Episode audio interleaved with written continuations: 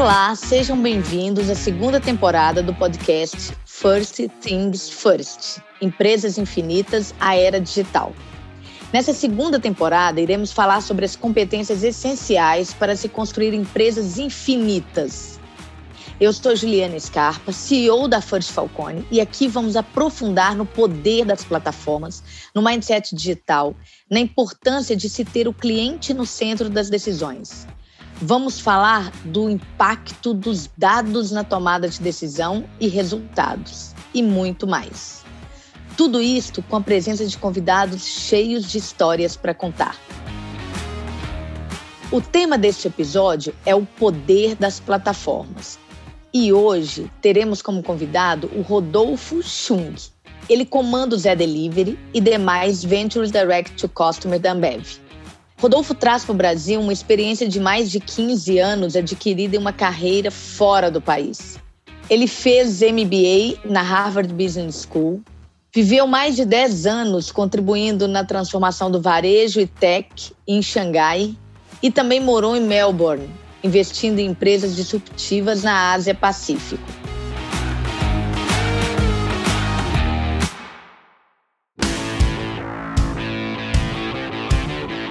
Rodolfo, é um enorme prazer te ter aqui. A gente quer ouvir um pouco mais sobre você, sua trajetória, suas histórias, seus momentos marcantes. Como que tudo isso se conecta ao tema desse episódio?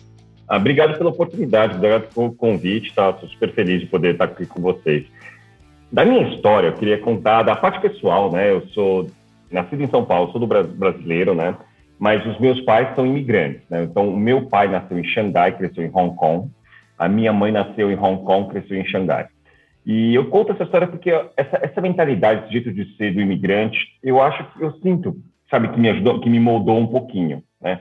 E, e o que o imigrante tem de especial, assim, foi feita uma pesquisa de genética, de quais são os genes, né? E acharam uma correlação muito grande. Não acharam entre nenhum povo, nenhuma etnia, mas acharam que imigrantes têm um, um gene ligado à propensão ao risco muito maior do que outras pessoas. E eu acho que faz sentido, né, intuitivamente. Então, assim, eu peguei muito disso do meu pai, porque meu pai realmente, meu pai e minha mãe, né, meu pai, ele tem uma história assim de que ele saiu, talvez, escapando do comunismo, em 1964, né, e ele saiu da China de navio, né, demorou dois meses para chegar em Santos, parando de porto em porto, pingando em cada país da África, até chegar em Santos, sem falar português, sem sem muito dinheiro, sabe, para começar uma vida nova, aos 23 anos, né? E ele trabalhou, e aí demorou um ano para ele juntar dinheiro, e aí ele conseguiu trazer minha mãe, que eles eram noivos, ela trouxe minha mãe de avião. Né? Então tem toda essa história assim de como começar uma vida do zero, com todos os desafios, e a minha vida, obviamente, ela é muito fácil, tá? eu tenho plena consciência de quão privilegiado foi toda a minha, minha história, comparando com essas, né? Então, o meu pai sempre conseguiu me colocar em escolas particulares e até, né, eventualmente, pagou os meus estudos, né, quando eu fui para fazer meu MBA em Harvard, né? E é uma história muito bacana, porque eu, depois de Harvard, eu escolhi voltar para a China. Então, é uma história muito de full circle, sabe? Imagina assim, o orgulho do meu pai, quando eu paguei a passagem para ele, para ele vir me visitar em Xangai, e, assim, o, o, sabe, o, a transformação que a China passou durante essa menos de uma geração, né? Então, voltando um pouquinho da minha história, eu sempre fui um pouquinho mais assim contra todos os estereótipos de um asiático, né? Nunca fui muito bom de matemática, pegava recuperação no colégio e tudo mais. É, acho que eu sempre fui um pouquinho mais do lado direito do cérebro, né? Um pouquinho mais gostava, gostava um pouquinho mais de mais desorganizado, tal. E eu gostava muito de humanas. E eu descobri que o que eu gostava mesmo era de gente, né? Eu tenho uma afeição sobre, sei lá, jornalismo, história, humana, psicologia tal, mas aí o que eu vi descobrindo que eu queria fazer era publicidade e propaganda, né? Aí alguém me falou que não faça isso não, porque você vai ficar esperando na sala de, de espera do escritório. Faz diferente, vira gerente de produto, que daí você faz os outros esperarem por você, né? Aí você então tá bom, então eu vou fazer administração de empresas, né? Vou tentar uma carreira em marketing, né? E tive erros na minha carreira profissional, né? Primeiro erro foi que eu peguei um estágio numa empresa farmacêutica Roche, que é a melhor, uma maravilhosa, assim, né? Uma empresa cheia de recursos, né? Mas é horroroso se você gosta de marketing, né? Porque remédio, assim, você não pode nem fazer propaganda na TV, então, assim, que, que erro, né? É, fui pelo salário, eu acho, provavelmente, na época, né? E aí eu tive uma decisão corajosa, que eu tive aquela história que muitos de vocês devem ter, que eu segui o coração e fui pegar um outro emprego pela metade do salário, mas eu sabia que era o certo para minha carreira, né? E sem muita propriedade, se eu gosto de marketing, eu fui na maior anunciante da época no Brasil, né? Que era a Ambev. E eu entrei na Ambev em 2002, como trainee da Ambev, né? Então, lá se vão, em janeiro, agora eu completo 20 anos de uma única empresa, né? Tirando a Rocha, que eu trabalhei um pouquinho, quase que uma única empresa na minha vida, né? É uma história meio estranha, porque apesar de ter uma empresa só, eu mal me reconheço como uma pessoa da Ambev, porque eu acabei passando só três anos no Brasil e eu acabei passando mais de 15 anos, né, vivendo fora e como expatriado. Então, é uma história um pouquinho diferente que eu só passei os primeiros três anos no Brasil, né, ralei, penei, aí consegui virar gerente de produto da Ambev, né, porque ela não era uma coisa fácil para um, uma pessoa jovem e tal, e era a coisa mais sexy do mundo, né, eu virei gerente de Guaraná Antártica, né, porque a gente assinou com a CBF pela primeira vez, aí cuidava da plataforma de futebol e tal, tudo para eu descobrir que não era o que eu queria da vida, né? Então aí eu, é, tem essa história que você vai mudando, você vai aprendendo sobre você, né? E aí eu acabei indo para fazer um MBA, que foi maravilhoso, que abriu minha cabeça, depois eu posso falar mais um pouquinho, né? Eu fiz HVS classe de 2007, 2007, e de lá, aí sim, aí me apresentaram uma coisa que mudou minha vida, né? Tentei pegar o melhor emprego que eu podia nos Estados Unidos, no Brasil, e aí eu fui, quer saber, solteiro, vou para a aventura, vou para a China. Porque agora todo mundo só fala de China, 2007, né? Só se fala de China, é a próxima grande história, então eu vou lá, vou descobrir como é que é essa coisa, né? Vou lá para ficar um, dois anos, né? Três, quatro, cinco, fiquei dez. Né? Fiquei dez anos na China. Incrível. Pois é, eu conto que eu cheguei lá solteiro com as malas que cabiam no avião, né? E eu saí de lá casado, com duas filhas, com um cachorro, container de 40 pés, assim, mudou minha vida, né? E profissionalmente, eu cheguei lá, não existia smartphone ainda em 2007, né? E eu saí de lá em 2017 com a China como a líder da transformação digital no mundo, todas as inovações as mais interessantes vindas de lá, né? Então, assim, foi uma década absolutamente mind-blowing, assim, né? E eu aprendi muito, aprendi muito sobre revolução digital e aprendi muito sobre consumidor. Porque as pessoas sempre pensam na China como a fábrica do mundo, né, que é, já foi e tal, mas na verdade a China também é o maior mercado consumidor do mundo e é um prato cheio para quem trabalha em consumer goods, para quem gosta de gente, quem gosta de entender a psicologia humana, né? Então, foi um pouco disso. Foi uma história assim muito bacana pela AB InBev, que a gente tem muito orgulho, porque quando a gente chegou lá, éramos acho que quatro cervejarias, a gente utilizaram 38 cervejarias, né, em que a gente vende mais Budweiser na China do que nos Estados Unidos. E é uma história que sempre foi construída por brasileiros, né? Então, sabe aquela história de brasileiro vencendo no mundo e tal? A gente sempre vem, pensa na China, né? É, a gente source em coisas da China. E se o Brasil conseguisse vencer no mercado consumidor chinês, né? Então, sempre foram gerações de brasileiros, é, eu acabei ficando né, mais tempo, mas que tem uma história muito bacana de muito aprendizado. E eu carrego muito de mim dessa história da China, porque a China, ela de certa forma é um povo que apesar da hierarquia, apesar né, da disciplina, é um povo extremamente empreendedor.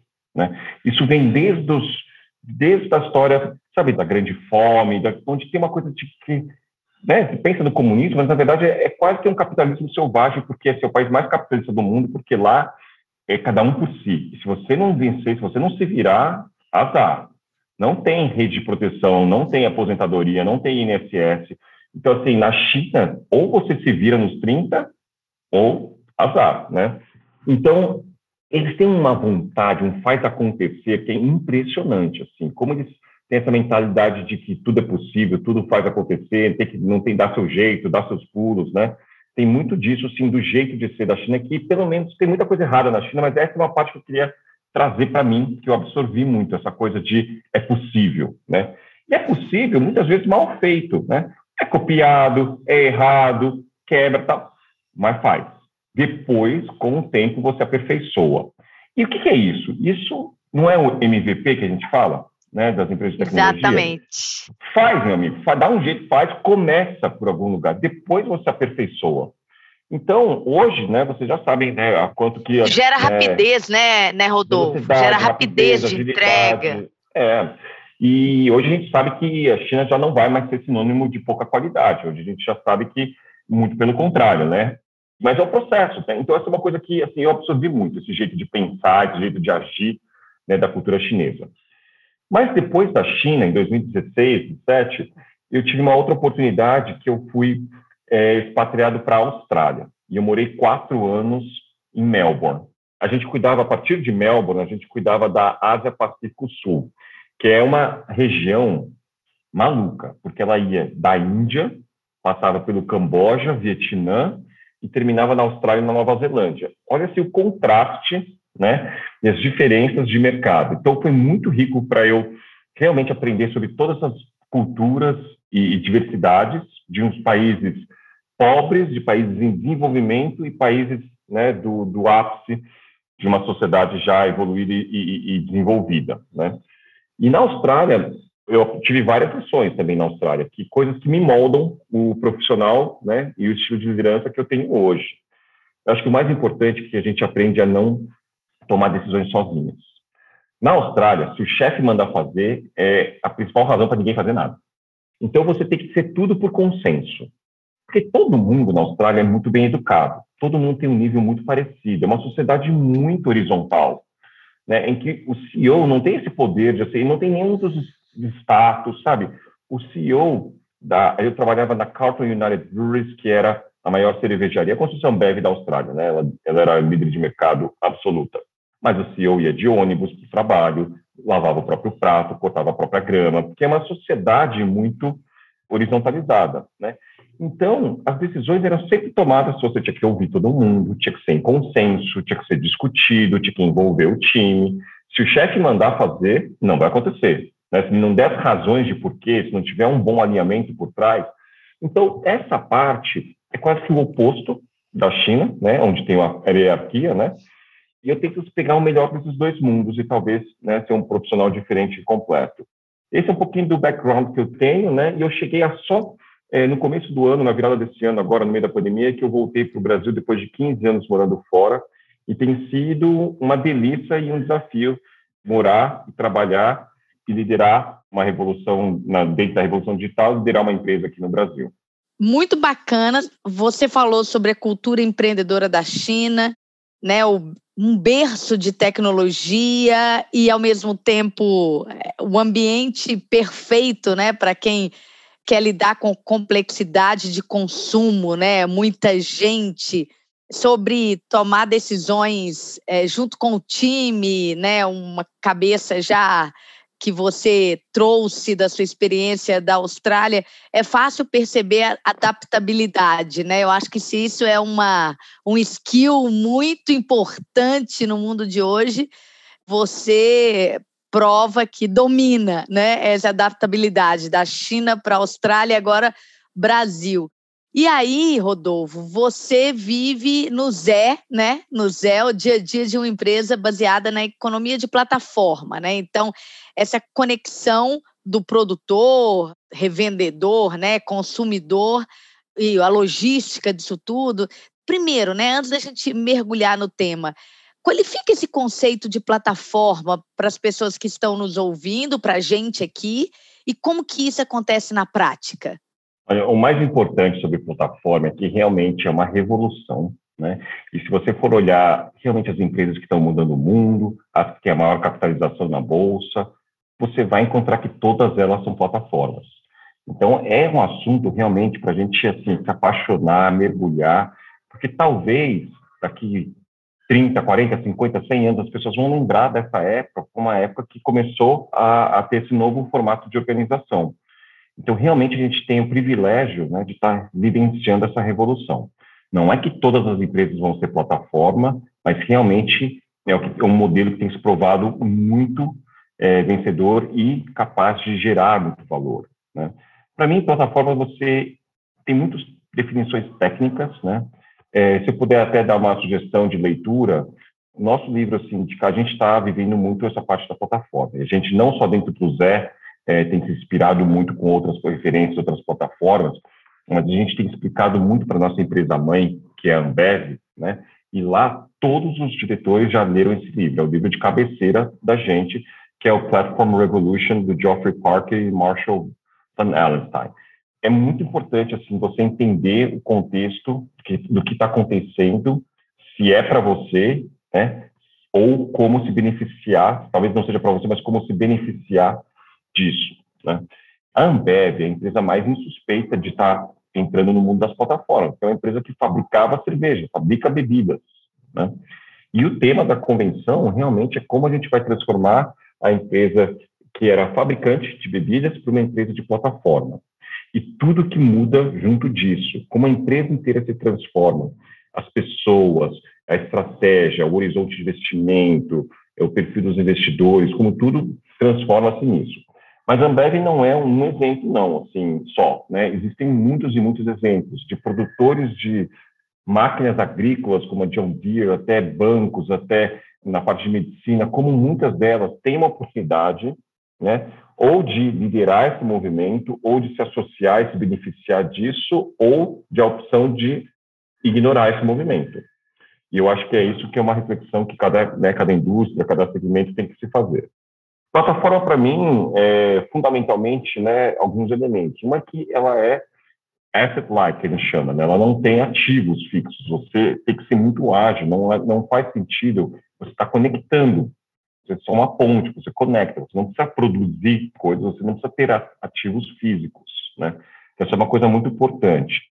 Uma característica que é quase sempre presente nas plataformas é o poder de rede né, a parte de o network effect que a gente fala, né, é o poder da escala, é de você entender que existe o espaço das superplataformas, existe o espaço das plataformas de nicho, de uma necessidade específica, mas quase todas elas, elas se beneficiam do volume da escala, né? Isso geralmente é muito importante para você conseguir se colocar como uma plataforma, né? E assim, refletindo sobre as plataformas que dão certo, que não dão certo, eu acho que ter a cultura de, de, de product, né, product no sentido de product management, né, é fundamental. Foi um dos grandes aprendizados que a gente teve. E o product management para a gente, ele é a função que entende o problema de uma das partes, né, entende o problema do consumidor ou do cliente, né, e desenvolve um modelo de negócios que é sustentável. Então, as pessoas às vezes acham que o product management é muito ligado a a tech apenas, né, quando na verdade ele é muito, muito, muito ligado a business. É uma pessoa que entende absolutamente os econômicos de um business model, né, e que ele vai achar uma solução para, ao endereçar um problema de um ator, né, de um, do consumidor do cliente, ele vai colocar um modelo de negócios que para em pé, né, que paga, que tem futuro. Né. Então, você, com essa mentalidade de desenvolvimento de produto, né, você talvez vai identificar algumas oportunidades, algumas dores, alguns problemas e vai eventualmente construir uma plataforma para resolver isso, né? Olhando o que tem de soluções no contexto, no mercado, ao invés de ir conectando e juntando e fazendo a ponte, adaptando e pivotando elas, ao invés de você construir tudo do começo. Né? Então é muito é muito mais você pegar a força de atores que já existem, né? Como nas artes marciais, em que você não usa a sua própria força, né? No, no Hapkido, no Aikido, você usa a força de atores que já existem e só redirecionam essa força, né? Perfeito. Então, eu acho que a plataforma é um pouco isso, é reconhecer os atores que estão ao seu redor, utilizar a força que eles já têm, redirecionar ela e conectar as partes envolvidas. Excelente!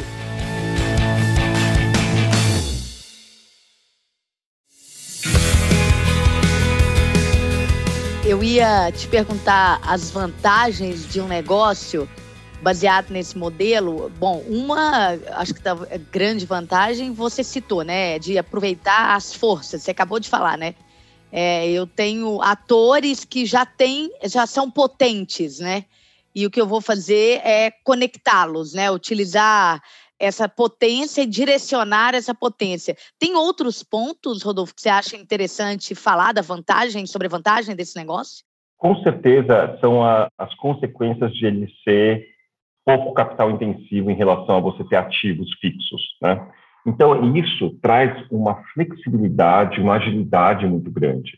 Você não precisa acertar de primeira, porque você não está comprometendo o seu capital com o maquinário depois que você não consegue desfazer, né? É tudo muito intangível, muito digital. Então, você pode fazer, errar, mudar, fazer de novo, até dar certo, né? A história do Zé Delivery, algumas pessoas vão, vão associar, sim, o Zé Delivery, né? Que foi criado na pandemia, né? Na verdade, o Zé Delivery foi criado há seis anos atrás, mais de seis anos atrás. E o Zé Delivery, antes de tudo, é uma história de resiliência, em que a gente acertou e errou e errou mais, e teve que pivotar, aí quase fechou duas vezes, foi o pedido para encerrar as atividades, mas a gente mudou o modelo, insistiu e mudou, e durante quatro anos a gente foi nessa de apertar, apertar. Se tivesse sido capital intensivo, a gente nunca teria tomado os riscos que a gente tomou, nunca teria ido tinha gerado os protótipos que a gente fez, né? E não teria provavelmente sucedido nessa jornada. Então, é, é muito importante que você sempre te, você use essa, essa capacidade de você não ser capital intensivo em relação a ativos, para você testar, aprender, pivotar e aprender na prática muito. Né? Excelente. E, e, Rodolfo, em relação aos negócios mais tradicionais, né? Bom, a própria Ambev, como você falou, uma indústria, ela é um bom exemplo. Mas tem outros mercados, segmentos que te chamam a atenção nessa direção, que você apostaria nessa disrupção para o futuro? Eu acho que muitos, né? Realmente é infinito, é difícil você dizer que nesse mercado não, absolutamente não se aplica, né? Tendo uma multiplicidade de fornecedores, uma multiplicidade de, de clientes, de demanda, muitas vezes se aplica, né? Seja em serviços, seja em produtos físicos, seja em B2B, seja em B2C, né? Ou, muitas vezes, você pulando os intermediários, né? Que não é o caso Zé Delivery, depois eu posso contar mais como a gente, na verdade, conecta, né? Os pontos de venda já existentes, os bares e restaurantes ao consumidor. Mas eu acho que, no mínimo, é válida uma reflexão para cada uma dessas indústrias de como que isso pode ser feito, né? Serviços talvez seja muito grande, né? Realmente, medicina, serviços financeiros, fintech, né? Todos eles, todos eles, você tem uma, uma, uma vertente grande de plataforma sendo ganhando espaço, se não já virando o um meio dominante. E você falou de um modelo de negócio com baixo investimento em ativos, de erros, acertos, muito voltado, obviamente, à tecnologia que conecta e e ajuda a modelar né, essas forças. E aí me vem à mente o tal mindset digital, né? A gente tem falado muito que as organizações, as pessoas precisam desenvolver esse mindset digital para poder pensar em negócios de forma diferente.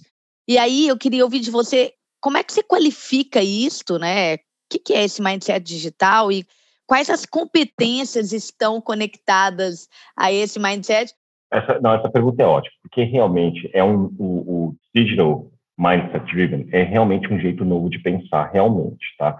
Assim, tem estudos que falam de todos os estágios que teve, tiveram no passado, né?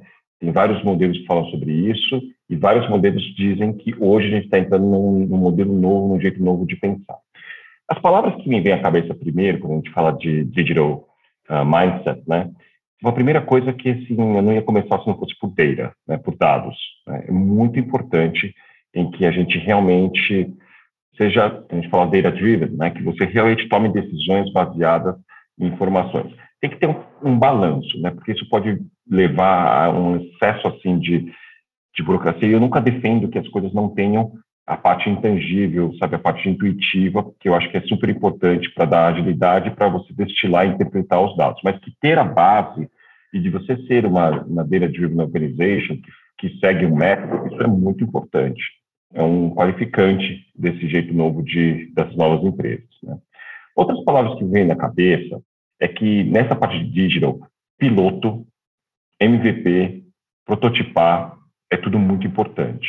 Né? No exemplo do Zé, a gente nunca lança um novo produto nacionalmente, a gente testa, né? A gente testa muito, coloca uma nova, um novo produto, uma nova cerveja, um novo refrigerante, um novo salgadinho, a gente põe e vai testando, vai testando, vai testando, e só os que performam melhor é que a gente lança. Ao ponto, né, de que a gente sabe de, de vários exemplos que a gente às vezes testa é, coisas que nem existem, é, só o conceito. E aí, se uma pessoa clicar, você fala assim, ah, não existe ainda, desculpa, a gente está desenvolvendo que é só para ver exatamente qual que tem uma demanda, um desejo maior, né? Atratividade. Uma atratividade maior. Então, assim, tudo que numa iniciativa digital tem muito, tem que, tem que testar muito, mudar muito, aprender muito e tal, e fazer as coisas rápido, né? E não precisar fazer tudo perfeito para daí só testar, né? Tem uma palavra que chama forever beta, né? Que na minha interpretação realmente é que você tem que estar sempre melhorando. O produto nunca está finalizado, nunca está acabado, né? E você nunca precisa começar tudo de novo, lançar um novo produto. Você está sempre evoluindo no seu próprio produto, em uma nova versão, e lança mais uma versão. Né? E aí isso vai levar muito ao Agile é, Work Methodology, né? em que a gente sempre vai fazendo as melhorias contínuas em ciclos curtos. Né? Então, eu acho que isso também é uma coisa que difere muito quando você desenvolve um produto digital de quando você desenvolve um produto físico. Né? Então, uma vez que acabou, você põe na forma e sai produzindo. Né? Então, eu acho que essas coisas são, são coisas que ou você já trabalha com tech e você já tem isso ingrained no jeito que você trabalha, ou você pode muito bem tirar várias inspirações desse jeito de pensar e fazer um híbrido e, né, e fazer uma evolução nesse sentido. Legal. Sobre as competências, né, para mudar, para levar esse mindset para os negócios, né? A gente, principalmente em economias tradicionais, né, onde, como você falou, né, os produtos são testados à exaustão e vão para o mercado perfeito e mudar essa cabeça. Tem alguma alguma dica aí sobre qual competência deve se desenvolver para fazer isso mais fácil? Talvez assim, como eu falei que é muito ágil, eu acho que a coordenação dentro da organização passa a ser até mais importante, ou até mais complexa. Lidar com a complexidade tem sido um desafio aqui dentro também, né? É, quando você vê, são muitos times autônomos, né, em que você precisa ter o que a gente chama de high autonomy, high accountability, né, high alignment. Então, assim, o que você precisa é cuidar da comunicação, que é para as pessoas saibam o norte. Agora, como vai chegar lá, você nunca pode ser prescritivo. E times autônomos é que vão descobrir qual é o melhor passo de chegar nessa direção. Isso parece simples e romântico, mas é muito difícil de executar exatamente pelas dificuldades da comunicação fluir, né?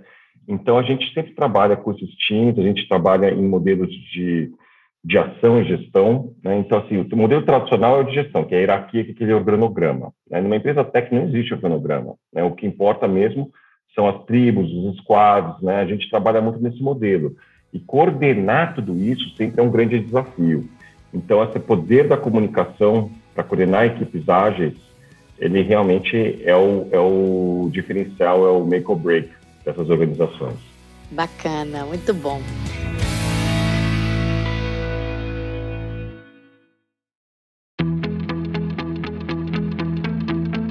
Rodolfo, como será o futuro do trabalho na sua visão? Como que vai se dar a relação entre pessoas e empresas? Como é que você enxerga esse desafio?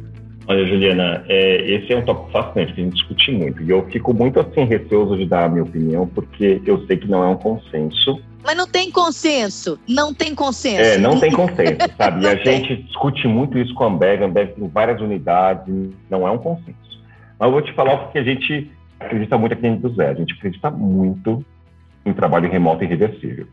Somos em 650 pessoas e o nosso escritório só cabe em 180 e eu não vou reformar, não vou reformar, não vou mudar de escritório, né?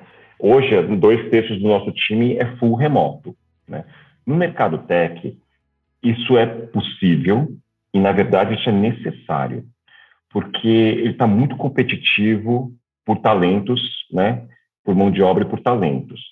E se você exige o trabalho físico, você se limita a um pool muito pequeno. Só pode ser pessoas, o Zé, por exemplo, é baseado na Vila Madalena, aqui em São Paulo.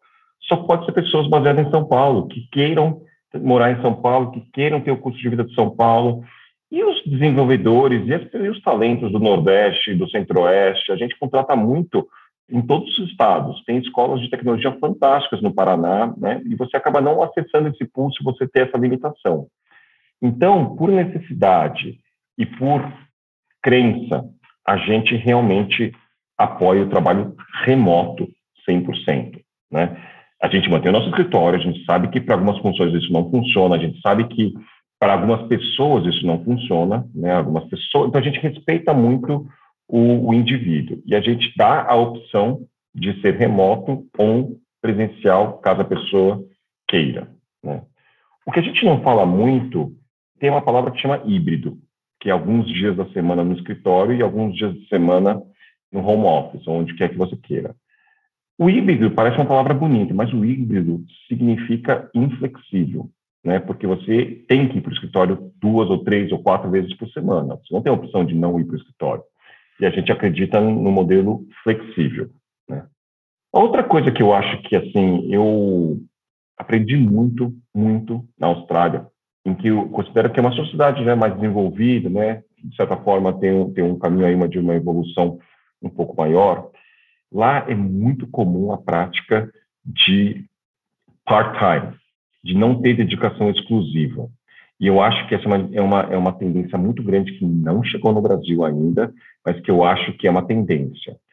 Você ter, você conseguir conciliar o trabalho em casa, a família, cada pessoa tem sua necessidade diferente, né? E por que não é, a pessoa se dedicar parcialmente, só três vezes por semana, só aos períodos da manhã, quando a criança está na escola, só alguma coisa, né? Tanto a figura masculina quanto a figura feminina. Eu acho que essa é uma possibilidade que pode virar tendência, né? E o trabalho part-time talvez seja uma nova modalidade. E a outra coisa que eu acho que as pessoas têm que abrir um pouco a cabeça é que muitas vezes você é muito fixo aqui, é só funcionário CLT, é só funcionário fixo e de carreira. E eu acho que uma organização ela pode ser feita de uma mistura das duas coisas, de ter funcionários realmente 100% dedicados, mas com muito uso de terceirização, de freelancer ou de autônomos. Né? É, a gente vai acabar caminhando cada vez mais para esse formato. Então, eu acho que assim, essa coisa injetada de que ou é funcionário não é, vai ficar cada vez mais é, opaco, assim, mais blurred, essa linha divisória. Eu concordo com você sobre essa disrupção que traz o remoto, que vai muito além do home office, né? De você poder trabalhar em casa, é, vai muito além, né? Ele muda o modelo de trabalho, possibilita e aí, portanto, muda o modelo de trabalho. A questão da liderança, né, Rodolfo? A forma de liderar, né? Então, se a gente discute ou discutia, né, do chefe que comanda, que tem que estar tá olhando lá e que o funcionário e que o perfil ideal é do líder que direciona, é, passa a não ser mais uma escolha, né? Assim, ah, eu vou ser isso, aquilo, como... não, eu não tenho mais um time que eu aqui sentado no, nas baias e aquela mensuração pelo esforço, né? A questão do resultado fica muito mais clara, né? Quem gera impacto, quem não gera impacto, né? Perfeita a sua reflexão. Fica muito mais claro. Mas isso é uma discussão que realmente a gente dá vontade da gente falar muito tempo sobre ela, porque ele, ele muda muita coisa, muda a estrutura de, das organizações de liderança, de poder. Estamos todos aprendendo, né? Realmente não tenho, assim, totalmente a receita de bolo, estamos todos aprendendo nessa jornada. Você falou bastante sobre sua trajetória, nos contou aprendizados, vivências, mas a gente gostaria de saber se houve algum grande aprendizado que marcou a sua trajetória. Se tem algo que você gostaria de compartilhar, porque foi o momento em que você mais aprendeu. Eu pensei numa passagem agora, você falando assim, em que quando eu estava na Austrália, né, eu estava tocando o nosso, uma, nosso braço de inovação que se chamava ZX Ventures, né? Então era um, era um braço que investia em empresas e tecnologias e ideias disruptivas, né? E a gente fez vários investimentos, fizemos várias aquisições, várias parcerias, joint ventures, também fomentamos iniciativas internas também, nem todas eram externas, nem todas eram inorgânicas. Mas foi nesse momento em que eu aprendi a conviver muito com founders, com empreendedores, com pessoas que é, tiram um negócio do zero, né?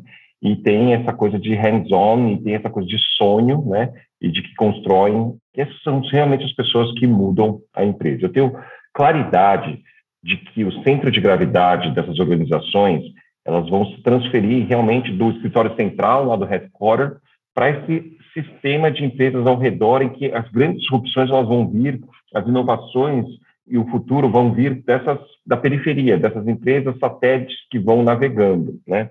Então, assim, eu aprendi muito com os founders, né? E algumas das coisas assim que eles trouxeram muito para a gente foi é, o poder da cultura, em que a cada aquisição que a gente fez, a gente nunca, nunca tocava na cultura da empresa, né? A gente sempre é respeitava e a gente nunca fazia, a gente sempre mantinha o founder. Todos eles continuavam tocando, a gente só ajudava na parte de recursos, com sinergias, mas a gente sempre contratava o founder, a gente comprava o founder, não a empresa dele, a gente comprava o founder, né? E a gente mantinha ele no nosso quadro, mantinha ele liderando o business e nenhum deles saía, né? Aprendi muito com isso, aprendi muito com o estilo de liderança deles, com o poder da cultura, né? Talvez na Austrália, muito antes e muito mais presente é, do que talvez no Brasil, sempre foi a preocupação com a comunidade, ESG sempre foi uma palavra já muito importante, mesmo há cinco, seis anos atrás, a gente já falava muito sobre essa responsabilidade social, né? Esse, para mim, foram grandes aprendizados que eu tento replicar, apesar da gente ser uma organização que tem um investidor único, que seria a Ambev, a gente tenta sempre replicar esse sentimento de dono nas pessoas né, e fomentar cada vez mais isso. Para mim, são dos grandes aprendizados que eu tive de poder estar convivendo com empreendedores. São figuras fantásticas, realmente. É, a cultura é o grande diferencial competitivo, né? E empresas da nova economia, mais do que nunca, as pessoas é que fazem a diferença, realmente, né? E você fomentar uma cultura muito forte é extremamente importante. Hoje tem muito dinheiro, né, muito recurso na nova economia e está muito inflacionado a remuneração dos profissionais de tecnologia. E você achar que você vai reter um funcionário por causa da remuneração é absolutamente irreal. O único jeito de você realmente manter os talentos em casa é a cultura. É eles sentirem uma empresa que eles se identificam, sentirem uma conexão emocional, né? E conseguirem suplementar a parte financeira com essa conexão. Esse é o único jeito. Então, assim, realmente, mais do que nunca, a gente precisa ter uma cultura muito não mediana, muito específica, para você não atrair qualquer talento, mas talentos que se identificam com a cultura, sabe? Perfeito. E aí, Rodolfo, vamos para as nossas perguntas marca registrada, hum. tá? Dos episódios aqui do nosso podcast. Então, a primeira delas, qual é a pergunta que nunca te fizeram e que você gostaria de responder? O problema é que, às vezes, eu penso muito nessa pergunta, mas é que não tem a resposta perfeita, né? Mas, assim, eu penso muito, obviamente, no balanço entre a vida profissional e pessoal e quando a gente, como a gente equilibra as coisas. No meu caso, eu trabalho na Ambev, né, CEO do Zé Delivery, e minha esposa, ela é advogada, head do China Desk do Pinheiro Neto. Então, assim, marido não bebe, esposa no Pinheiro Neto não deve dar muito certo nesse negócio, né? tá dando. é, não, tá, mas assim, é, eu, eu reflito, penso muito, né, e, e, a gente conversa muito sobre isso. E como é que a gente vai cuidar das filhas? Eu tenho duas meninas de sete anos gêmeas, né, que passaram por essas transições de cultura, elas nasceram na China. Eu também tenho gêmeas. É, e, e é, é traumatizante, né? Porque é muito, assim, para muitas coisas não é um mais um é igual a dois, não. Para muitas coisas não é, né? Então, assim, é uma coisa que é absolutamente parte do nosso dia a dia, assim, a gente conseguir ser bem sucedido. Então, assim, eu estou sempre procurando, pensando, adoro trocar sobre, ideias sobre isso, não tenho a resposta perfeita, mas tento muita coisa, né? E a gente procura ser eficiente também na vida pessoal, para a gente ser work hard, mas também aproveitar a vida e estar tá muito presente na vida das crianças, né? É, então, assim, esse exercício de prioridade pessoal mesmo, das coisas que são importantes, das coisas que você não vai fazer, das coisas que você vai fazer bem feito e como você está presente, essas são as coisas que dominam a minha cabeça no dia a dia. Né? E achar as respostas para isso, é, ou se espelhar, ou achar exemplos, é o que me motiva, porque assim não vai dar para deixar os pratos caírem, né? Então, essas são as coisas assim, que realmente são importantes para mim hoje em dia. Super bacana. Bom, essa daí é um pouco da próxima, né? Que é qual a pergunta cuja resposta você ainda não encontrou. A sua pergunta está envolvendo essas duas. Tem alguma outra que você queira citar?